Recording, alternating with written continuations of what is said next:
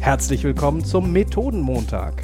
Starte mit uns in weniger als 10 Minuten lernend in deine Woche. Mit neuen Methoden für Workshops, Meetings und Retrospektiven. Mit deinen Gastgebern Florian und Jan. Hallo, lieber Jan. Moin, moin, lieber Florian. Montag, etwas spät heute, aber dafür umso schöner eine neue Folge Methodenmontag.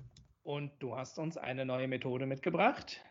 Ja, richtig. Die Methode, die ist so ein bisschen dafür da, wenn Teams ein bisschen mehr Vertrauen zueinander bekommen sollen, sich besser kennenlernen sollen und ähm, einfach so ein bisschen enger zusammenrücken sollen. Klingt schon mal sehr spannend. Ich bin neugierig. Schieß los.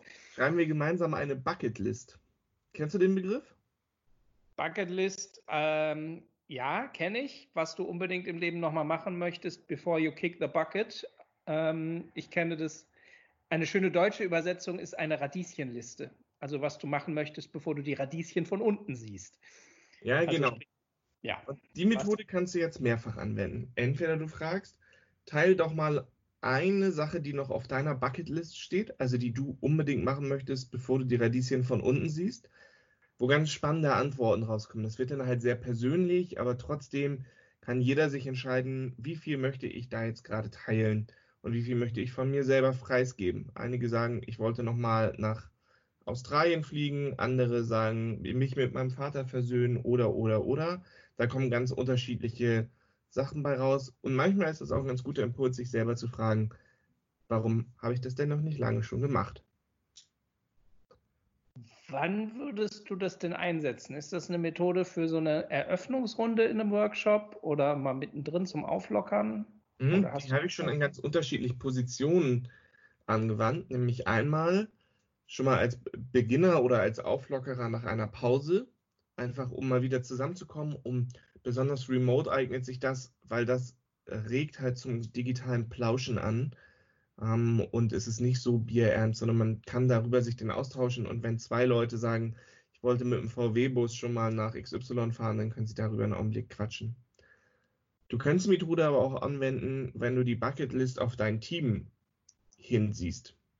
Also was schreiben wir auf die Bucketliste unseres Teams? Was wollen wir machen, bevor unser Team nicht mehr so existiert oder das Projekt zu Ende ist oder ähm, noch vor dem Herbst. Was wollen wir bis dahin machen? Und jeder formuliert einen Wunsch. Und da kommen ganz, ganz unterschiedliche Sachen raus. Dabei kann herauskommen, dass jemand sagt, nochmal den Quellcode refactoren, was, ja, das kommt ja ständig bei Entwicklern irgendwie, sie wollen den Quellcode nochmal sauber machen. Das kann aber auch das Teambuilding-Event sein, wo man sagt, ey, wir wollten doch eigentlich immer nochmal ein Bierchen zusammen trinken gehen, das war damals immer so schön. Ähm, das kann aber auch sein, dass sie sagen, eigentlich müssten wir nochmal alle gemeinsam mit unserem Teamlead reden oder, oder, oder. Und aus den Sachen kannst du dann direkt das als Gather Data nutzen und sagen, okay, jetzt lass uns mal darüber reden.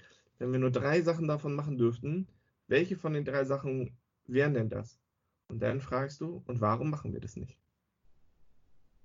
Das ist eine sehr schöne mal etwas andere Herangehensweise, um solche Themen zu sammeln. Gefällt mir, gefällt mir gut.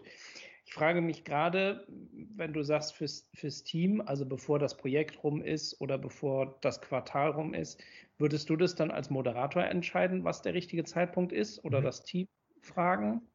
Na, es gibt Teams, die wissen, sie arbeiten in der Konstellation nur noch zwei Monate zusammen. Ist ja. Es gibt Teams, die wissen, sie arbeiten nur im Laufe des Projektes noch zusammen und das hat irgendwie einen festen Endzeitpunkt.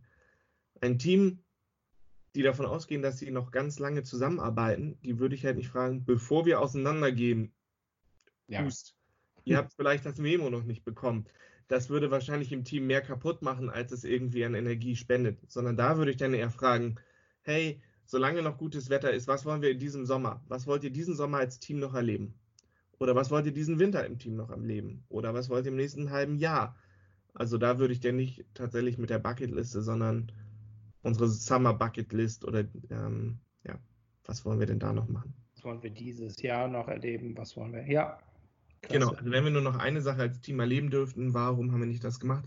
Und jetzt gerade eignet sich die Methode halt total toll, wenn man jetzt aus den Sommerurlauben zurückkommt, dann sich einmal zu fragen, was wollen wir als Team denn jetzt machen? da dröseln die Teams ja teilweise ein bisschen auseinander und werden sich, entfernen sich so ein bisschen.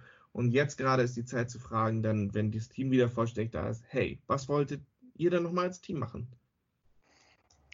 Finde ich eine sehr spannende Methode. Muss ich auch unbedingt mal ausprobieren und einen sehr schönen Herangang. Mir gefällt vor allen Dingen, dass man einerseits so ein bisschen weich in Anführungsstrichen antworten kann, also dass wir müssen unbedingt nochmal einen Teamabend machen, aber auch sehr inhaltlich darauf äh, antworten kann, wir müssen unbedingt nochmal alles auf den Prüfstand stellen oder so. Ähm, das mag ich sehr gern daran. Coole Methode, vielen Dank. Ja, und ich freue mich, wenn wir euch demnächst wieder hören bei der nächsten Folge Methodenmontag, nächsten Montag. Und bis dahin schreibt uns gerne Feedback, Mails, ähm, Wünsche, was auch immer ihr uns noch mitteilen wollt. Und Dankeschön fürs Zuhören. Tschüss.